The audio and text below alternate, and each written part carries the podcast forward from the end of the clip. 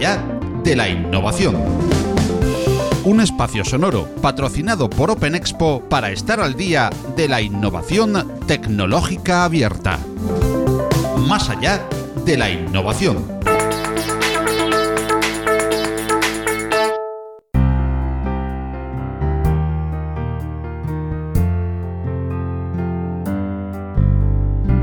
Si la información y su forma más atómica, el dato, se han convertido en el nuevo tesoro mundial, no es de extrañar que se perfeccionen a diario técnicas y modos de apropiarse de ella. Al igual que antaño, bandoleros se apostaban en caminos para esperar diligencias que asaltar en busca de sedas, oros y ricas mercancías o piratas navegaban las rutas más codiciadas en busca de bajeles ricos en monedas, oro o piedras preciosas, en la actualidad se hace necesario defender las rutas de la información, redes así como sus contenedores, la infraestructura computacional y a sus usuarios. De ello se encarga la disciplina que conocemos como ciberseguridad.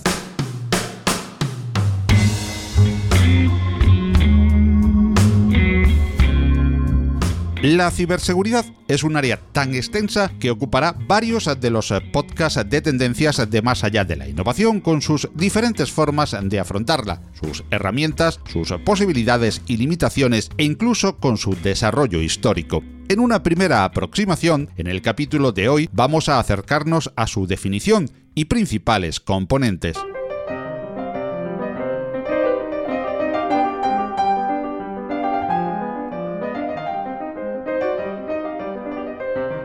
Definir ciberseguridad ya es complicado en sí, por ello vamos a recurrir por convenio a lo que podemos encontrar en la Wikipedia, donde se dice que la ciberseguridad seguridad informática o seguridad de la tecnología de la información es el área relacionada con la informática y la telemática que se enfoca en la protección de la infraestructura computacional y todo lo relacionado con esta y especialmente la información contenida en una computadora o circulante a través de las redes de computadoras. Para ello existen una serie de estándares, protocolos, métodos, reglas, herramientas y leyes concebidas para minimizar los posibles riesgos a la infraestructura o a la propia información. La ciberseguridad comprende software, bases de datos, metadatos, archivos, también el hardware, redes de computadoras y todo lo que la organización valore y signifique como un riesgo si esta información confidencial llega a manos de otras personas no autorizadas.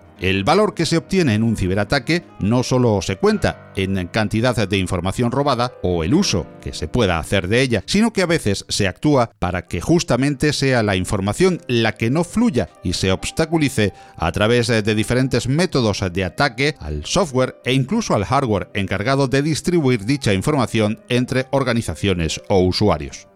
Siendo tantos los puntos a defender en las infraestructuras de la información hoy en día, hablemos en esta primera aproximación al tema, en más allá de la innovación, de una división clásica en los tipos de amenazas que contempla la seguridad informática. Estas amenazas pueden provenir de hechos fortuitos o naturales, como pueden ser fallos eh, electrónicos o lógicos de los sistemas informáticos en general, o inclemencias meteorológicas o naturales, rayos, inundaciones, terremotos, etc. También de errores de programación. Estos errores son usados como exploits por los crackers que aprovechan vulnerabilidades hasta que éstas son corregidas por parches en actualizaciones. Igualmente, el malware o programas maliciosos son otra fuente de amenazas. Estos programas están destinados a perjudicar o hacer uso ilícito de los recursos del sistema. Son instalados en el ordenador, abriendo una puerta a intrusos o bien modificando los datos. Pueden ser virus, gusanos, troyanos, bombas lógicas o un programa espía o spyware. Otra de las fuentes clásicas de amenazas son los intrusos o personas que consiguen acceder a los datos o programas para los cuales no están autorizados. Son conocidos los crackers, defacers, hackers maliciosos, script boys o viraxers, por citar solo algunos. Y por supuesto, y como factor muy importante, el usuario, que suele ser la mayor causa de problemas ligadas a la seguridad en las TIC, bien por falta de formación, por descuido o intencionadamente para facilitar a sabiendas el paso a intrusos o malware en los sistemas o también a través de la conocida como ingeniería social. Esta importancia del usuario como principal factor de riesgo lo hace también igual de importante como factor de detección y defensa, como nos recuerda uno de los mayores expertos mundiales en seguridad, Chema Alonso, de Telefónica. Bueno, yo creo que dentro de las empresas hay que hacer porque los usuarios entiendan los riesgos. Dicho esto, hay que entender que la manera en la que los cibercriminales están atacando a las empresas ha cambiado. Ya no se busca una vulnerabilidad desde fuera, se sabe que siempre hay vulnerabilidades dentro, que son los empleados de las empresas. Entonces se están produciendo ataques dirigidos a empleados de la compañía para conseguir robar cuentas, identidades de los sistemas internos de la compañía.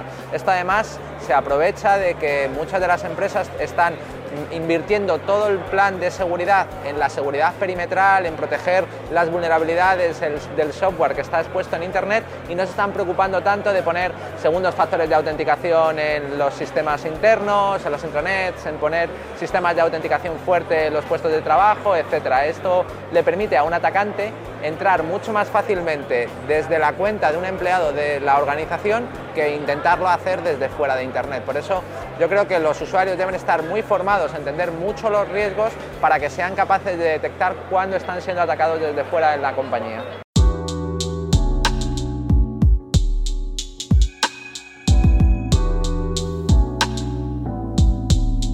La ciberseguridad no es solo un problema de usuarios particulares, ni de empresas grandes, medianas o pequeñas, sino que compete a gobiernos y entidades supranacionales, porque de todos es conocido que la información es hoy en día objeto de codicia no solo para usarse como moneda de cambio ilícita, sino que influye decisivamente en defensa nacional y personal. Igualmente, el robo y uso ilegal de datos e información sensible se usa para influenciar en la opinión pública. A pesar de todo, y como nos recuerda una de las grandes especialistas en la materia, Yaiza Rubio, a veces la ciberseguridad es la cenicienta del gasto en TI y se responde cuando la opinión pública se ve espoleada por grandes acontecimientos de impacto en los medios. Pues mira, WannaCry sentó un precedente. Eh, a raíz de ahí, tanto organismos públicos como empresa privada y empresas un poquito más pequeñas, comenzamos a compartir información sobre lo que estaba pasando aquel día y a raíz de ahí yo creo que ya somos más conscientes de que tenemos que crear una infraestructura de compartición de información de todo lo que está sucediendo en la red. Es verdad que, si es eh, que la empresa a día de hoy considera la ciberseguridad con, más bien como un gasto más como una inversión. Y ellos se tienen que dar cuenta que al fin y al cabo este tipo de amenazas afectan a todos los segmentos de la industria, tanto a grandes empresas como a pequeñas empresas. E incluso las em, pequeñas empresas que invierten mucho menos son todavía más objetivo de este tipo de ataques.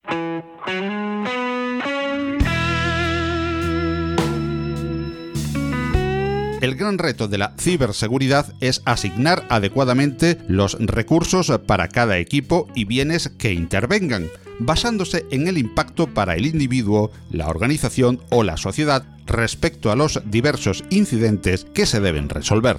Por ello, y dada su complejidad, iremos analizando los métodos, las herramientas, los modelos y los procesos, así como los individuos implicados en la ciberseguridad en próximas entregas de Más allá de la innovación dedicadas a este área.